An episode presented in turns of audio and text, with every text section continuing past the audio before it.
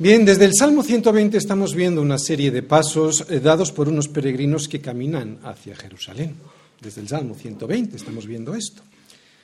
Eh, nada sin la ayuda de Dios, ¿os acordáis? Ese era el título, así titulábamos el octavo de estos pasos de los peregrinos a los que estamos escuchando en esta serie de 15 salmos graduales. Salmos de ascensión hacia Jerusalén. Salmos que iban cantando estos peregrinos mientras iban ascendiendo gradualmente hacia el templo de Jerusalén. Vamos a recordar los ocho pasos ya dados. El primero de ellos lo veíamos en el Salmo 120, los que salieron de su ciudad porque el sistema de valores en el que vivían les agobiaba y quieren llegar hasta Jerusalén para adorar a Dios. Estos que han dado el primer paso van a dar un segundo paso son los que confían en Dios como su Señor. Estos van a dar un tercer paso. Son los que se alegran cuando van caminando hacia Jerusalén para encontrarse definitivamente con Él. Cuarto, son los que mientras van caminando van mirando a las manos de su Señor para saber sus indicaciones y obedecerlas.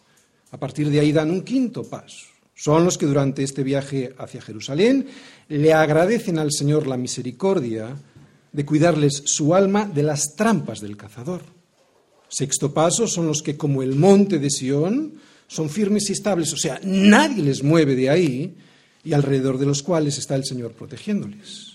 Séptimo paso son los que, aunque el Señor los mantuvo bajo presión para que su fe saliera fortalecida, los terminó liberando de esa vara de impiedad para que no resbalasen definitivamente del lado de los inicuos. ¿Os recordáis el título de este séptimo paso? Libres ya, pero todavía no. ¿Por qué todavía no? Porque volvieron a caer. Y debido a que volvieron a caer, dieron un octavo paso. Son los que saben que nada podrán conseguir sin la ayuda de Dios, nada que permanezca para siempre. Son los ocho pasos que hasta aquí hemos visto. Estos ocho salmos son los ocho pasos que vimos que los peregrinos que iban hacia Jerusalén cantaban mientras viajaban. Y estos que han dado estos ocho pasos para llegar a Jerusalén, oye, ¿qué paso darán ahora? ¿Qué es lo que habrán aprendido después de saber que solo es Dios quien puede construir mi casa y protegerla, darme el pan y el descanso y unos hijos como flechas? ¿Qué es lo que vimos en el salmo anterior? Después de este paso, ¿qué paso darán? Bueno, pues aprendieron en este paso octavo algo muy evidente, algo muy elemental, que sin Dios dirigiendo nuestra vida todo es inútil. Por eso el noveno paso que ahora van a dar es el siguiente, que sin el temor del Señor, y este va a ser el leitmotiv de la predicación, que sin el temor del Señor nada de lo anterior podrá ser logrado. Yo sé que muchos de los que me estáis escuchando, la mayoría de los que estamos aquí, todos los que vamos caminando hacia Jerusalén, la celestial, aquellos que formamos parte de su iglesia, queremos conseguir lo que vimos en el salmo anterior. ¿Lo recordáis? Una casa construida y protegida por el Señor para que esté firme y no se caiga. Que sea Él quien nos dé el pan y el descanso, porque intentar conseguirlo por nosotros mismos ya sabemos que va a significar comer pan de dolores y no tener un verdadero descanso, y recibir de Dios una herencia. ¿Recordáis cuál era la herencia? Unos hijos como flechas. ¿Para qué? Para que cuando el enemigo intente entrar en nuestra casa, y ya sabemos que para nosotros ese enemigo es el sistema de valores de este mundo, el sistema de pensamiento de un mundo corrupto y caído, para que cuando entre en nuestra casa ese enemigo, la vea protegida por todos sus flancos, también por el flanco más débil de nuestra casa, que son nuestros hijos. Esto es lo que nosotros queremos, ¿verdad? Los que estamos aquí, lo que acabamos de ver, el salmo anterior, estos tres puntos. Pero hoy podría haber alguien que al escucharme dijera, bueno, suena interesante, pero a mí no me importaría no tener nada de lo anterior, de lo que tú has dicho. De hecho, yo no quiero tener un hogar y mucho menos quiero tener hijos. De hecho, yo no quiero tener ni siquiera nada de lo que has comentado. Y si lo quisiera tener, ya me buscaría yo la vida para que todo me saliera bien. Y por supuesto, ni quiero ni necesito temer a Dios para conseguir nada. Puedo hacerlo. Yo puedo. Hoy podría haber alguien aquí que dijera, voy a ser yo quien busque mi propio proyecto y a construirlo con mis manos. Voy a ser yo quien va a decidir, a través de mi propia opinión, mi entendimiento y mi conocimiento, qué es lo mejor para mi vida y para mi felicidad. No quiero que sea Dios con sus mandatos, con su opinión y con sus consejos quien gobierne mi vida. Prefiero ser yo, prefiero buscar yo mi propia felicidad. Bueno, pues por poder, por poder, claro que puedes. Pero Dios dice que aquel que busque la felicidad no la va a poder encontrar. Salmos 128, versículos del 1 al 6. Bienaventurado todo aquel que teme a Yahvé, que anda en sus caminos, porque cuando comieres el trabajo de tus manos, bienaventurado serás y te irá bien, porque además tu mujer será como vid que lleva fruto a los lados de tu casa, y porque tus hijos serán como plantas de olivo alrededor de tu mesa. He aquí que así será bendecido el hombre que teme a Yahvé. Bendígate Yahvé desde Sión, y veas el bien de Jerusalén todos los días de tu vida, y veas a los hijos de tus hijos. Paz sea sobre Israel. No busques la felicidad, deja que sea ella la que te encuentre a ti. Salmos 128. No busques la felicidad, deja que sea ella la que te busque y te encuentre a ti. Y es que fuimos creados para buscar primeramente el reino de Dios y su justicia y será entonces cuando todas estas cosas que acabamos de leer nos serán añadidas y sin buscarlas. ¿Qué es buscar el reino de Dios?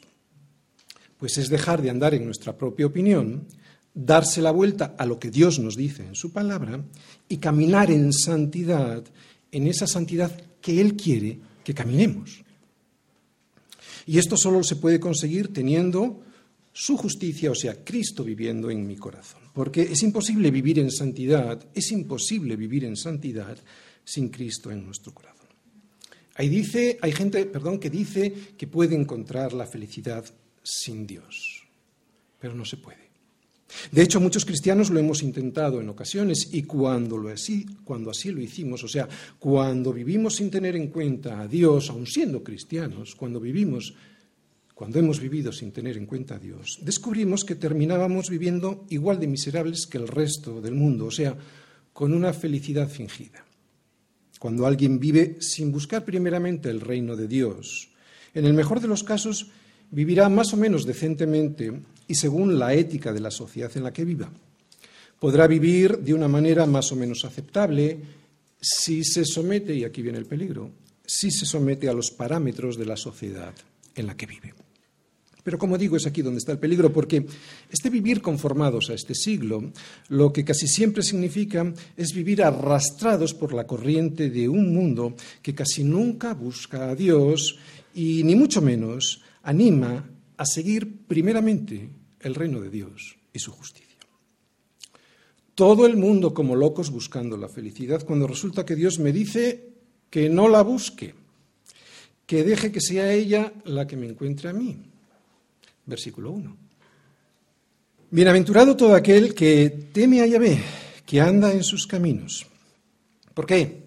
Porque a ese, a ese, le seguirán las bendiciones de Dios y sin que las busque. Luego entramos en las bendiciones, ¿de acuerdo? Ahora simplemente vamos a ver qué es temer a Dios, por eso he subrayado esto ahí. Ni siquiera vamos a entrar en profundidad en el versículo, solo vamos a ver qué significa temer a Dios y qué es ser bienaventurado. Bienaventurado, casi todos lo sabemos, es alguien feliz, sumamente feliz, feliz hasta el desbordamiento. Y el temor de Dios. Cuando la Biblia nos habla del temor de Dios, no nos está diciendo que tenemos que tener miedo, que tenemos que vivir con miedo a Dios, porque en el amor no hay temor, sino que el perfecto amor echa fuera el temor. Cuando la Biblia nos habla del temor de Dios, de lo que nos está informando es de que no es lo mismo vivir conforme a un sistema de valores que conforme a otro. De lo que nos está informando es que no es lo mismo hacerle caso a un Señor que a otro que no es lo mismo buscar el reino de Dios que vivir arrastrado por la corriente de este mundo. ¿Te das cuenta de lo que es temer? No se trata de vivir con miedo, se trata de tomar una decisión de entre dos. Se trata de tomar la decisión más adecuada de entre dos. ¿Por qué? Porque hay consecuencias. Temer es ser obedientes a alguien siempre. Temer es ser siervos de alguien. Pensamos que no, pensamos que somos libres, pero no es cierto. Somos siervos. Temer es tomar la decisión de ser esclavo del pecado para muerte o de la obediencia a Cristo para justicia. Todos somos siervos, o de uno o de otro, pero siervos. Y solo Cristo nos libera de nosotros mismos y de nuestra infinita habilidad para procurar nuestra propia destrucción. Solo Dios es capaz de liberarnos de nosotros mismos y de nuestra infinita habilidad para procurar nuestra propia destrucción. Cuando la Biblia nos habla del temor de Dios, de lo que nos está informando es de que no hay un camino intermedio y de que las consecuencias de seguir uno u otro camino son muy diferentes. Y saber estas consecuencias, esto, esto, es lo que nos debiera dar miedo. No seguir sus consejos es como para que nos dé miedo.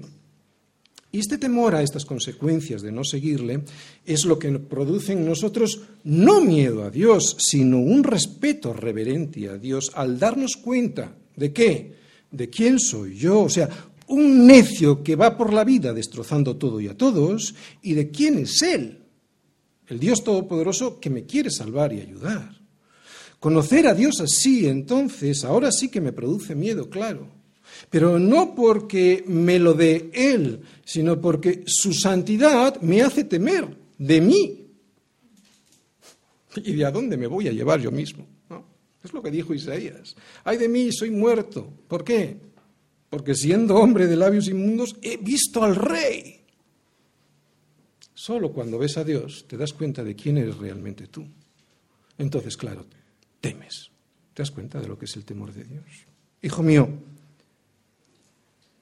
si recibieres mis palabras y mis mandamientos guardares dentro de ti, haciendo estar atento tu oído a la sabiduría, si inclinares tu corazón a la prudencia, si clamares a la inteligencia y a la prudencia dieres tu voz, si como a la plata la buscares y la escudriñares como a tesoros, entonces entenderás el temor del Señor y hallarás conocimiento de Dios, porque el Señor da sabiduría y su boca, y perdón, y de su boca viene el conocimiento y la inteligencia. Oye, en estas palabras de Proverbios, ¿ves que tengas que tener miedo a Dios? ¿Te das cuenta ahora de lo que es temer a Dios? No es vivir con miedo a Dios. Se trata de tener en cuenta a Dios y su consejo para poder tomar la decisión correcta de entre dos que hay. Y es que las consecuencias, como hemos dicho, de vivir de una o de otra manera son muy diferentes. Vuélvete a leer Proverbios 2 del 1 al 6 y te darás cuenta que eso no es tener miedo de Dios. Lo que hay es respeto a Dios, claro, y al consejo que Él nos da, que Él quiere darnos a través de su palabra. Pero hoy en día la conciencia de los hombres está completamente cauterizada. Cauterizada significa que ya no, ya no tiene sensibilidad. Cauterizada de qué? Pues ya no tiene la capacidad de experimentar un temor reverente a Dios. O sea, que ya no tiene la humildad de estar atentos a la voz de Dios. Ha desaparecido esto casi por completo de nuestra sociedad. Y es una pena, porque sus propias vidas aquí van a sufrir las consecuencias de no tener ese temor reverente a Dios. Y no es una maldad de Dios permitir esas consecuencias a los hombres, a las personas, a la gente. ¿Por qué? Primero, porque son un producto de sus propias decisiones, así que que nadie se queje. ¿De acuerdo? Primero, porque son un producto de sus propias decisiones. Y segundo, y más importante, porque esas consecuencias aquí, o sea, las consecuencias de no seguir por sus caminos, son el aviso de lo que ocurrirá con su alma en la eternidad si sigue sin aceptar la justicia que es Cristo.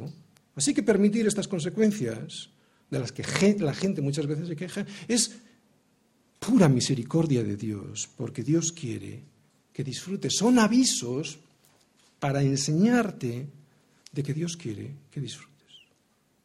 Por eso me aconseja con su palabra y me muestra las bendiciones que me acompañarán y sin buscarlas, si confío en Él. Luego vamos a ver las bendiciones básicas y más que suficientes para que alguien sea feliz. Ahora vamos a ver en profundidad, porque todavía no hemos entrado, ahora vamos a ver en profundidad este versículo 1. Este versículo 1 que es de donde surgen todas las bendiciones que luego vamos a ver. Primer versículo. Bienaventurado todo aquel que teme a Yahvé, que anda en sus caminos. Si os fijáis, yo ya he subrayado harta palabra. Hemos visto lo que significa el temor de Dios. Ahora vamos a entrar en el Salmo en sí. Dice todo aquel. Como he dicho, ya hemos explicado qué es el temor del Señor. Y hemos dicho que eso no significa que hay que tenerle miedo a Dios. Pues bien, este versículo dice que todo aquel que tiene temor de Dios, tal y como lo hemos explicado, va a ser alguien bienaventurado. No va a ser feliz cualquiera, solo va a ser feliz aquel que teme al Señor. Es este temor lo que hará que yo ande por sus caminos. Y va a ser este andar por sus caminos lo que me traerá la verdadera felicidad. ¿Te das cuenta? Temor que me hace andar por sus caminos, que me trae la felicidad. O sea, la felicidad como consecuencia, no como un objetivo a conseguir. Y aquí está el error del mundo. Cuatro cosas que vemos en este versículo 1. Primera, que Dios quiere que yo sea feliz. ¿Por qué? Porque si no, no me insistiría en que le hiciese caso para serlo. Dios no es alguien que quiera estropear mi vida, todo lo contrario, lo que Dios quiere es que no sea yo quien me la destroce. Y Él sabe que si yo no sigo su consejo, lo voy a hacer, o sea, voy a destrozarme. Dios no es un tirano, ni un aguafiestas. Sé que así piensa la gente cuando les presentamos el Evangelio, pero Él no es así. Ese no es el Dios de la Biblia. Aquí lo podemos ver y por toda la Biblia. Dios me dice que Él quiere que yo sea bienaventurado. ¿Es un tirano? No, me está diciendo que yo quiera que, sea, que, Él quiere que yo sea bienaventurado. O sea, lo primero que vemos en este versículo es que Dios quiere que yo sea feliz. Segunda cosa que vemos, que es absolutamente imposible ser feliz si no ando por los caminos del Señor. Eso es lo que Él me dice. Otra cosa es lo que piense la, la, mayoría de la gente. Y esto, andar por los caminos del Señor, no es coartar nuestra libertad. De hecho, Él nos deja ir por otros caminos. No. Esto es protegernos de nosotros mismos y de nuestra tendencia a ir por esos otros caminos que nos llevan al desastre.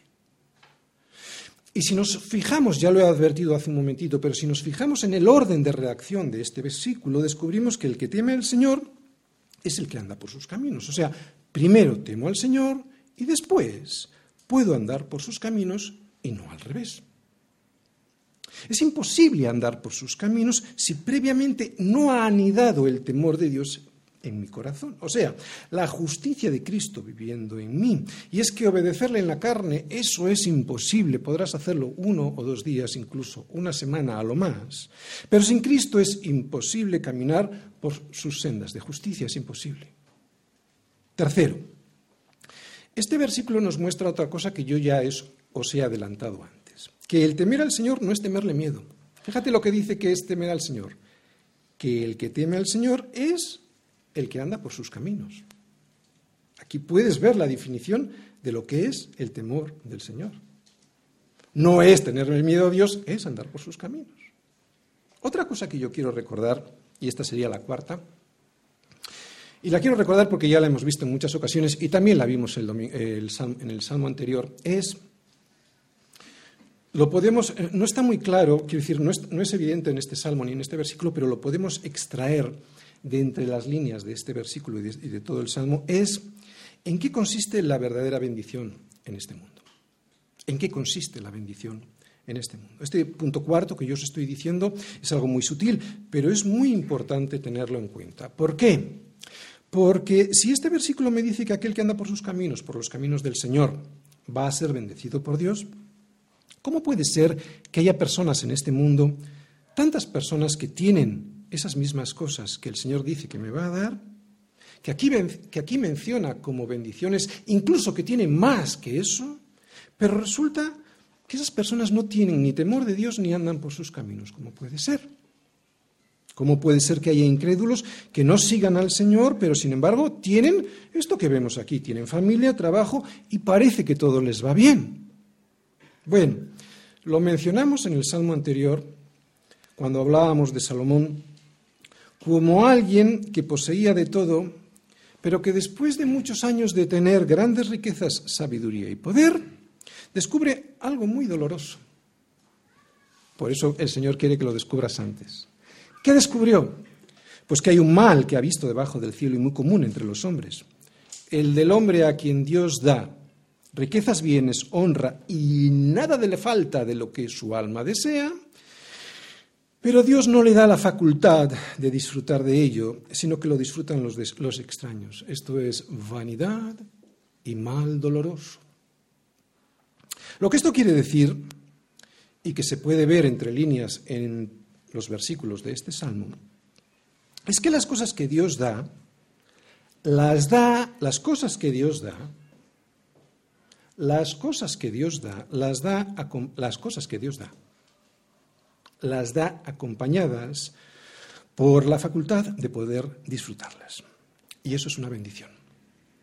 Y es que las cosas que el hombre se busca por sí mismo sin tener en cuenta a Dios, y pueden ser las mismas cosas, las cosas que el hombre se busca por sí mismo sin tener en cuenta a Dios, incluso aunque sean buenas en sí mismas, son cosas que no van acompañadas por esa capacidad de poder disfrutarlas. Y eso es una maldición, o sea, no es una bendición. Eso es vanidad y mal doloroso. Lo vemos en los famosos, y si no, mirad las revistas y la televisión. Bueno, no, no las miréis, no merece la pena. Pero ya lo sabéis, ¿no? Pero también muchos aquí lo hemos comprobado en nuestro corazón. ¿A que sí? De hecho, yo creo que todos los buenos cristianos lo han comprobado. ¿Qué es lo que hemos comprobado?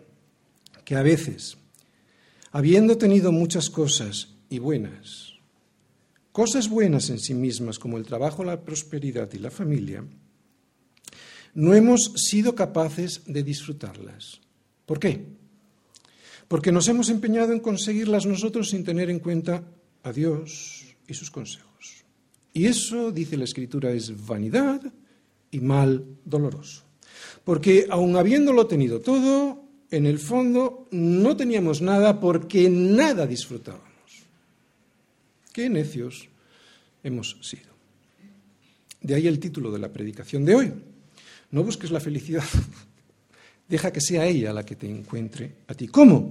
Pues temiendo a Dios y andando en sus caminos, porque andando en la voluntad de Dios es cuando llega el verdadero disfrute de las cosas como un regalo añadido al verdadero propósito de la vida, que es buscar primeramente el reino de Dios. Y el resto, el resto, el resto vendrá por añadidura. En el versículo 1 hemos visto cuatro cosas que ahora el Salmo nos va a mostrar, pero desarrolladas en bendiciones concretas. ¿eh? Ahora vamos a entrar en ellas. Pero lo que en el versículo 1 hemos visto, y voy a volver a repetir para que lo tengamos en cuenta, y resumido es lo siguiente, que Dios quiere que yo sea feliz. Segunda cosa, que esa felicidad consiste en temerle. Tercera cosa, que temerle consiste en andar en sus caminos. Y cuarta cosa, que la verdadera bendición no consiste en conseguir cosas, sino en disfrutar esas cosas, aunque sean pocas y sencillas, como las que ahora vamos a ver. Y que ese disfrute solo se lo puede dar, o solo se lo da Dios a sus hijos, o sea, a aquellos que andan por sus caminos. ¿Y cuáles son esas bendiciones concretas que Dios nos va a dar si andamos por sus caminos? Pues primera bendición, versículo 2. Cuando comieres el trabajo de tus manos, bienaventurado serás y te irá bien. Bien, ahora nos dice el versículo 2 que aquel que teme al Señor y anda en sus caminos, cuando comiere del trabajo de sus manos, será feliz, bienaventurado, y le irá bien. Lo que nos quiere decir esta primera bendición es que poder comer del trabajo hecho con las manos de uno y no comer del trabajo que ha hecho otro, eso nos va a traer felicidad. ¿no? Y el, el mundo busca lo contrario. Sin embargo, Dios dice que es feliz aquel que de su trabajo surge un fruto. Dios quiere que el hombre de la casa trabaje y si lo hace, le va a bendecir con la felicidad de ver y de disfrutar del fruto de su trabajo. Este es el resultado. Ver y disfrutar el fruto es el resultado. La condición previa, ¿cuál era? Temer al Señor y andar en sus caminos. Y fíjate qué interesante. Dice que le irá bien. No dice que va a ser feliz porque va a conseguir muchos frutos con su trabajo. Lo que dice es que sea cual sea ese fruto de su trabajo, tenga poco o tenga mucho, será feliz con eso que tiene. No habla de cantidad, habla de felicidad que le sigue, de la felicidad que le sigue a aquel que obedece a Dios haciendo lo que tiene que hacer, trabajar. Otra cosa, el trabajo no es una maldición, ¿no? Dice que es una bendición. El trabajo no es una maldición, solo lo ve así aquel que hace lo que hizo Adán, o sea, ¿os acordáis? Escaparse de Dios.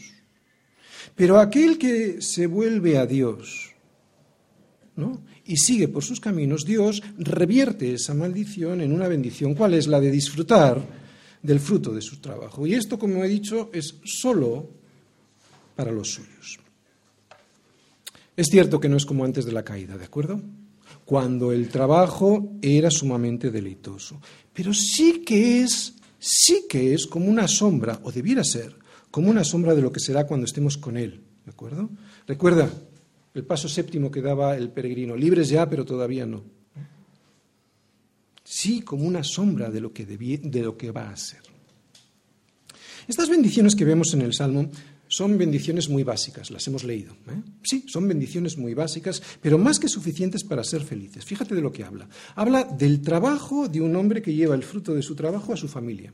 También, y lo hemos leído, aunque luego vamos a entrar en profundidad, habla de su mujer como una mujer que amplifica esos frutos que el hombre lleva a su casa, incluso los que ella produce, y que los lleva a todos los lados de su casa. También habla del vigor de unos hijos y habla de unos nietos, o sea, eso implica vivir muchos años, y también al final veremos que habla de la iglesia. Son cosas sencillas, ¿o no? Son cosas muy sencillas. Puede que no te gusten, porque hoy es muy progre pelear contra todo lo que Dios nos dice en su palabra, pero por haber abandonado a Dios y sus consejos hemos perdido la bendición de Dios. Él te ha diseñado. Y como te ha diseñado, también ha diseñado la forma en la que vas a ser feliz. De manera, además, lo ha hecho muchísimo más sencilla a como nosotros lo hemos complicado. Y todo por rebelarnos contra Dios y lo que Él nos dice en su palabra. Bien, también es cierto que a veces vemos a hermanos que les falta el trabajo y que no pueden llevar los frutos de ese trabajo a su casa. Pero sabemos que esto, esto a veces, o no, siempre tiene un propósito para aquellos que aman a Dios. Luego voy a entrar un poquito más en profundidad en este tema. Pero al margen de esto, de lo que nos habla este salmo es del ideal de la felicidad del patrón de la felicidad, del ideal de la felicidad de Dios para el hombre. Y cuanto más nos alejemos de este ideal, que es muy sencillo, entonces cuanto más nos alejemos, menos felices seremos. Es lo que dice Dios, cada uno puede hacer lo que le dé la gana, ¿no? Es lo que dice Dios, te lo puedes creer o no. Por eso cuidado. ¿Por qué? Porque el fundamento de nuestra casa no es el trabajo ni la economía. No se trata de tener más poder adquisitivo, ni más cosas, ni más prosperidad. Ni siquiera se trata de tener familia. Nuestro fundamento ha de ser el temor del Señor. El fundamento de llevar más dinero a casa para que a mi familia no le falte de nada puede parecer muy piadoso, pero si no tengo en cuenta a Dios y su consejo, eso no me va a valer de nada. Todo se va a destruir. Y además no lo voy a poder disfrutar. Lo digo porque lo veo en la Biblia y con eso debiera ser suficiente, pero también lo digo porque yo lo he sufrido. Ese fue uno de mis mayores errores al iniciar mi matrimonio. Recuerdo que cuando yo me casé, que ya era cristiano, uno de mis fundamentos, yo creo que el más importante de todos ellos, era poder llevar dinero a casa, poder llevar dinero a casa, como digo, para que en esa casa no faltase de nada. Mi fundamento, y lo reconozco con pesar, no fue el temor al Señor. ¿Sabes cuál fue? El temor al fracaso. Para que esta primera bendición del versículo 2 y el resto de las que vamos a ver te puedan llegar, has de poner primeramente el reino de Dios y su justicia como fundamento. Como aspiras a otra cosa, como desees otros principios, no verás la felicidad. La felicidad es, lo vuelvo a repetir, el resultado de buscar primeramente el reino de Dios, de andar en sus caminos, o sea, de temerle. Y el hombre que, que teme a Dios va a tener otras bendiciones, las siguientes. Tercera, perdón, segunda y tercera bendición. Versículo 3. Tu mujer será como vid que lleva fruto a los lados de tu casa, tus hijos como plantas de olivo alrededor de tu mesa. Bien, vemos dos cosas ahí. Vemos vid y vemos olivo, ¿verdad? Voy a intentar definir y qué es lo que, qué es lo que querían significa, qué es lo que significaban para un judío en aquellos tiempos estas dos palabras. La vid simboliza la fecundidad. Mucho fruto da una sola parra de vid. ¿Os habéis fijado? Es terrible. Una sola y pequeñita parra de vid da muchos racimos que tienen muchas uvas cada uno. Por lo tanto, la vid representa fruto, fecundidad. Pero otra cosa. No sé si te has fijado, pero las parras de uva, para poder crecer y dar mucho fruto, necesitan una guía, o sea, necesitan apoyarse sobre algo. Pues igual la esposa en el hombre. Por eso aquí la vid, además de fecundidad, también nos muestra la dependencia de una mujer de un buen hombre, de un buen guía, para poder crecer y dar mucho fruto en la casa. Y aunque esto se nos ha vendido como algo malo, resulta que es el diseño de Dios para la familia. Olivo, ¿qué significa? ¿Qué simboliza? Vigor. Cuando el olivo ya es maduro, y para entonces tienen que pasar por lo menos 20 años, es cuando comienza a dar sus mejores frutos. Curioso. Bueno, pues esto que vemos en este versículo, o sea, la vid y el olivo, es lo que todo el mundo debiera desear. ¿Quién no desea esto? Un hombre que lleve fruto, el fruto de su trabajo a su casa, una esposa que como la vid eh, que da mucho fruto puede llevar ese fruto del marido y el que también ella produzca por todos los lados de la casa, y unos hijos que amen a Dios y que por lo tanto den también mucho vigor a ese padre que ya es anciano, ¿no? y comienzan a dar sus mejores frutos después de haberlos tenido alrededor de su mesa. ¿Quién no desea esto? Los que no lo quieren son personas que ya tienen de tal manera su conciencia cauterizada por la corriente de este siglo tan caído, que se han creído la mentira de un mundo que le dice al hombre que es bueno que haga de mujer y que le dice a la mujer que es bueno que haga de hombre.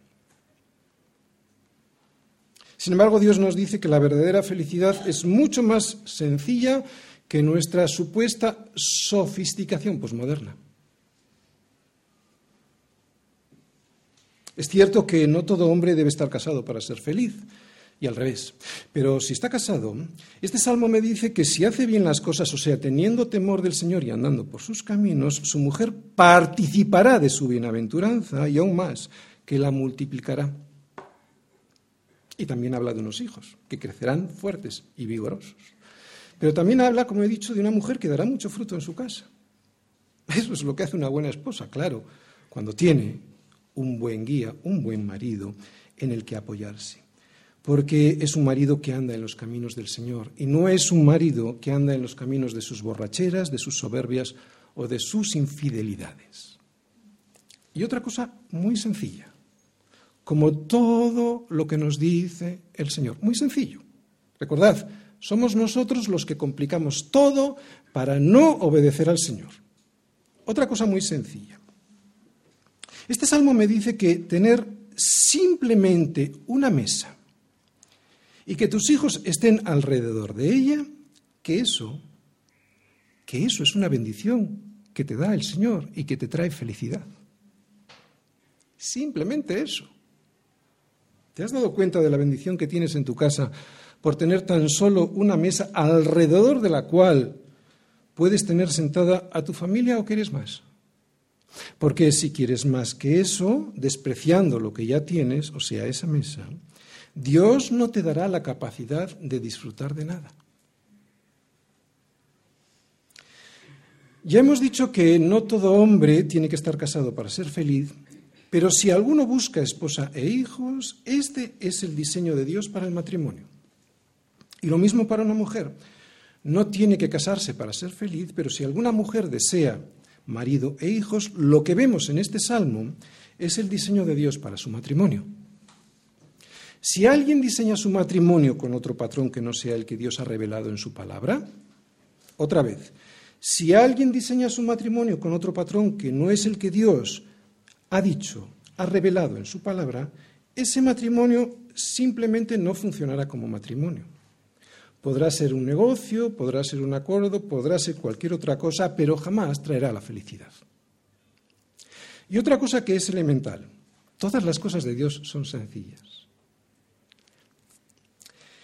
Jamás hasta el día de hoy se puso en duda ni en cuestión lo siguiente. Una familia es la que está constituida por un hombre, una mujer y sus hijos. Esto fue, es y será una familia. Un hombre valiente que trabaja, una mujer piadosa que cuida de su hogar y si es necesario que pueda trabajar fuera, y unos hijos que son como flechas en las manos de un padre valiente que los dirige bien, eso es una familia. Cualquier otra cosa será cualquier otra cosa, pero jamás será una familia aunque hoy llamen a lo bueno malo y a lo malo bueno y se queden tan anchos. Pero jamás esto fue así en ninguna civilización, en ninguna religión, ni en ideología política o filosofía moral alguna, jamás. Solo hoy que se ha cambiado esta verdad por la mentira, y ya sabemos que la verdad no cambia, solo la mentira es la que cambia. Cuando un niño o un político dice una mentira, ¿qué dice? Hoy una cosa y mañana otra. Eso es la mentira, por eso cambia. La verdad, de Dios no cambia. Ni nosotros ni el Señor impone nada. Otra vez, ni nosotros como iglesia ni el Señor impone nada. Solo exponemos su palabra y su palabra está clarísima. Otra cosa es lo que pensemos de Dios, que no existe o que es un tirano, y lo que pensemos de nosotros mismos, que somos estupendos y que nuestra propia opinión es el no va más. ¿De acuerdo? Allá cada cual. Pero el Señor nos recuerda esto, versículo 4. Ahora viene un recordatorio de estas bendiciones. He aquí que así será bendecido el hombre que teme a Yahvé. Bien, todo aquel que siga por este orden que hemos visto hoy será alguien bendecido por Dios. Pero todo aquel que Precia a Dios y sus consejos, será alguien que, aunque tenga trabajo, esposa e hijos, no disfrutará nunca de la vida y por muchas posesiones que tenga. Por eso el salmista, que va en peregrinación, ¿recordáis? Es un salmo que está siendo cantado por un salmista que va en peregrinación con otros peregrinos, con otros compañeros, con la iglesia. ¿eh? Va hacia Jerusalén, hacia la iglesia, como quien dice. Tiene un deseo para sus compañeros de viaje, y es lo que vamos a ver en los versículos del 5 al 6. Deseo de estas bendiciones para la Iglesia. Versículo 5. Bendígate Yahvé desde Sión y veas el bien de Jerusalén todos los días de tu vida y veas los hijos de tus hijos. Paz sea sobre Israel.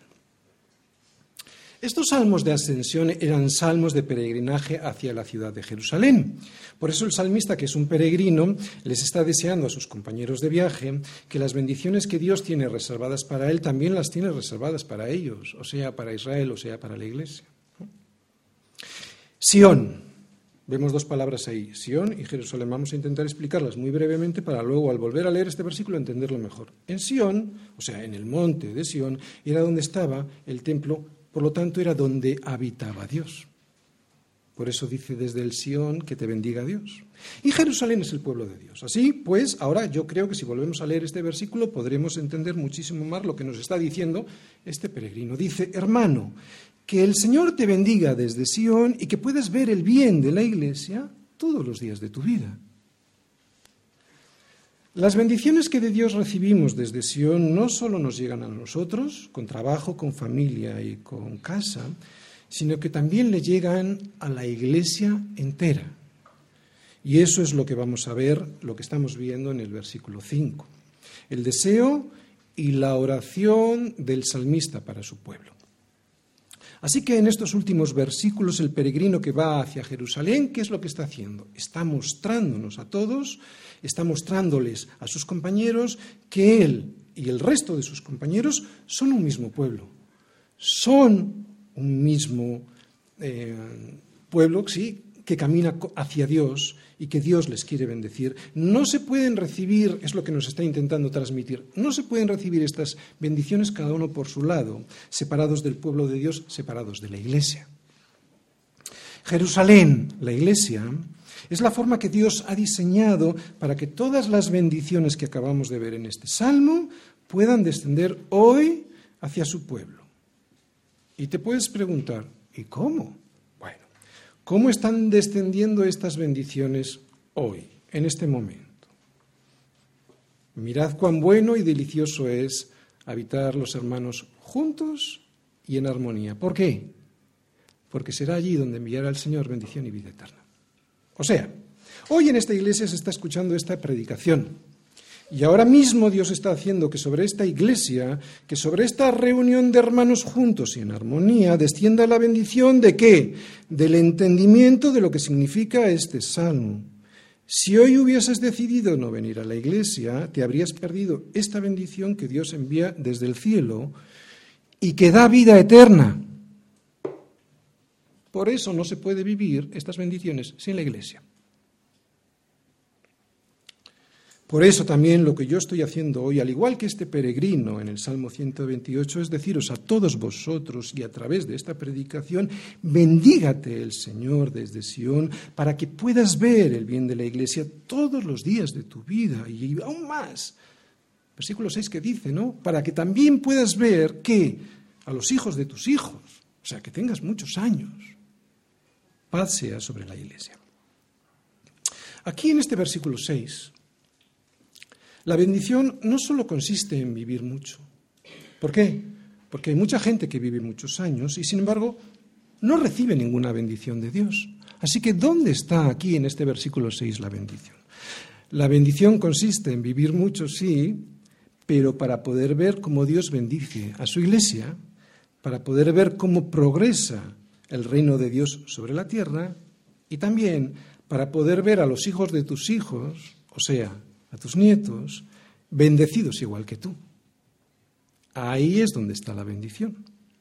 Esto sí que es una verdadera bendición. Solo así merece la pena llegar a viejo. Debe ser una bendición llegar a abuelo y poder ver que tus nietos siguen sus vidas con temor del Señor, caminando por sus caminos. Ver a tus nietos y disfrutar de ellos, eso sí que es una bendición de Dios. Hay abuelos que no es que puedan disfrutar de sus nietos, es que ni siquiera los pueden ver, no saben ni dónde están. Y eso es producto de familias en cuyas casas se despreció el consejo de Dios sobre el orden que hoy acabamos de ver en este salmo, sobre el orden que Dios ha dicho que debe ser la familia, sobre el diseño que Dios ha dado a sus hijos. Corona de los viejos son los nietos y honra de los hijos sus padres. Este es el resultado de haber tenido el orden correcto en el hogar, porque si no, más que corona de honra, son corona de espinas. Dos últimas cosas. Primera, termina el salmo con paz sea sobre Israel. Qué importante es que la paz sea sobre Israel, sobre la iglesia. Eso es algo que el peregrino va a recordar en el próximo salmo. Por eso yo creo que, porque la va a echar en falta en el próximo salmo, por eso yo creo que esta frase que termina el versículo 6 va a ser la conexión con el siguiente salmo, con el 129. No vamos a entrar. Segunda cosa que veo. Alguien puede decir que conoce a gente piadosa y con temor del Señor y que no ha sido bendecida como vemos que el Señor nos bendice en este salmo. Esto es cierto. Esto es cierto y la Biblia no lo esconde. El mismo Job era alguien piadoso, ¿no? con un hogar ejemplar, trabajo, prosperidad y numerosos hijos. Pero a veces Dios, y por razones que se nos escapan, Él permite que el sufrimiento nos llegue para que aprendamos algo superior. Sabemos que en el caso de Job fue así porque al final del libro de Job vemos que le fue necesario esto, todo lo que pasó, para que él pudiera, para que Job pudiera conocer a Dios de verdad, ¿no? Para que le conociese como nunca antes le había conocido. Y aunque lo que yo voy a decir ahora es pura especulación sobre el libro de Job, lo voy a decir porque yo estoy seguro que a mí me hubiese pasado. Vete a saber si a Job, después de tiempo, tanta bendición le hubiese terminado por apartar de Dios. Así que hay veces que cuando Dios retira esas bendiciones que estamos viendo en este salmo es para que busquemos, para que no nos olvidemos a quién se lo debemos todo. Por eso a veces Dios nos prueba y no vemos en nuestra vida estas bendiciones que estamos viendo en este salmo. Es que a veces son un anuncio. Creo que si alguien hoy se ve así, debiera decir, como dijo Job, desnudo salí del vientre de mi madre y desnudo volveré allá. El Señor dio y el Señor quitó. Sea el nombre del Señor bendecido. Y no como le dijo su mujer, ¿os acordáis? ¿Aún retienes tu integridad? O sea, ¿aún tienes temor de Dios? Maldice a Dios y muérete. Menuda ayuda idónea. Uno, Job, y a pesar de todo, retuvo el temor al Señor. La otra, no. Cristo en el Salmo. Me ha sido un poco difícil encontrar a Cristo en este salmo, pero creo que el anhelo del salmista de no perder la, fidelidad de todos sus hijos y reunirlos alrededor de su misma, siempre comiendo alrededor de su mesa ¿no? y bebiendo alrededor de su mesa, creo que esa podría ser una muy buena imagen de Jesús deseando estar con nosotros en el banquete mesiánico, comiendo y bebiendo a su mesa en su reino. Termino. Alguna vez oí decir a un predicador que antes de la caída el paraíso era el hogar del hombre, pero que después de la caída el hogar había pasado a ser su paraíso.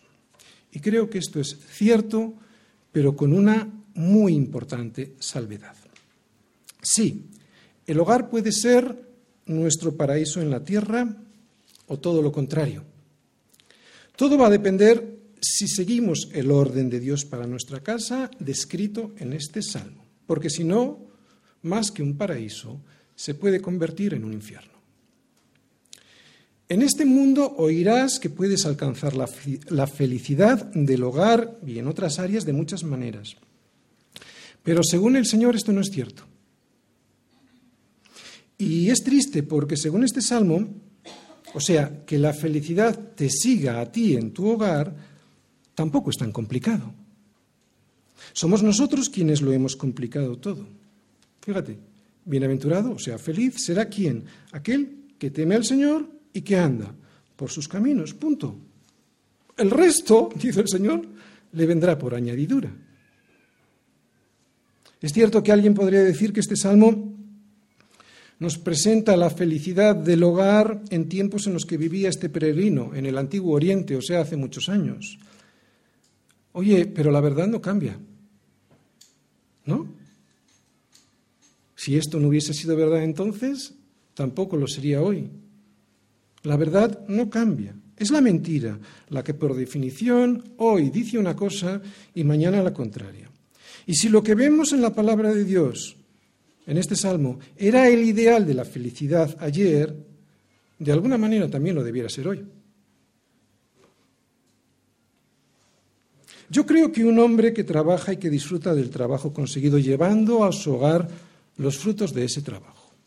Que un hombre que tiene una esposa que conserva la casa como el mismo cielo y que hace de los frutos conseguidos por ella si trabaja y los de su marido, los hace llevar a todos los lados de la casa. O sea, la casa está pues, como un paraíso. No estoy hablando solo de limpia, estoy hablando pues, que sea un hogar.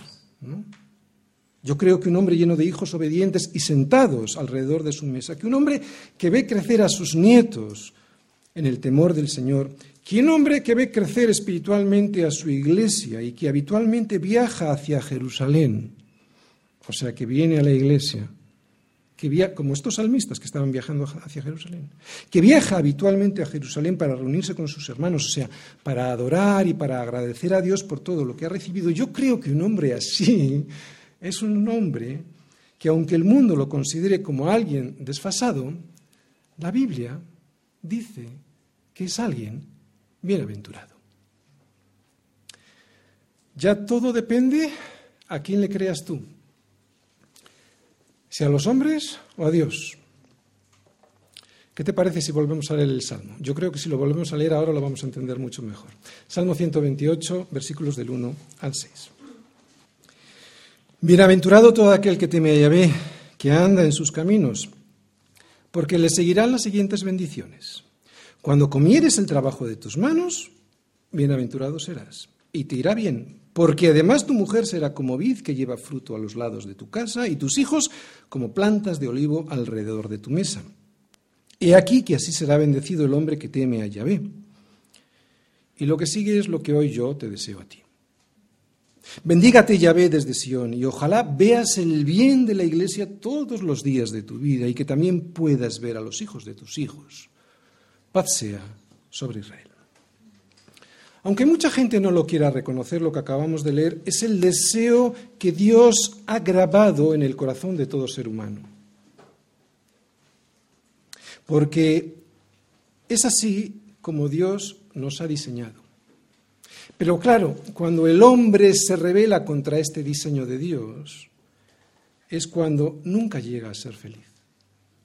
Ojalá que no nos dejemos influir por un, por un, mundo que está perdido y que cuestiona a la familia, diciendo que la mujer tiene que hacer de hombre y que el hombre tiene que hacer de mujer y que los hijos deben de hacer lo que les da la gana para que así se puedan realizar como personas libres.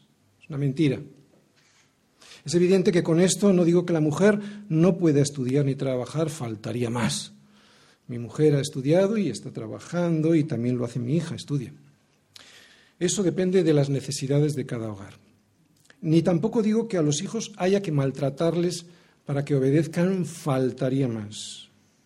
Pero esos modelos que abogan por no tener hijos o por tenerlos muy tarde o por tenerlos como colillas, tirados por la calle, ¿no? vagando y bebiendo, o esos modelos de familia alternativos al modelo bíblico, jamás, jamás van a satisfacer el profundo deseo del corazón del hombre, porque ese no fue el diseño de Dios. Si alguien los quiere, está bien que los siga. Pero este pastor y la escritura dicen hoy, como ayer, que solo será bienaventurado aquel que le haga caso a Dios, aquel que siga por sus caminos. Amén.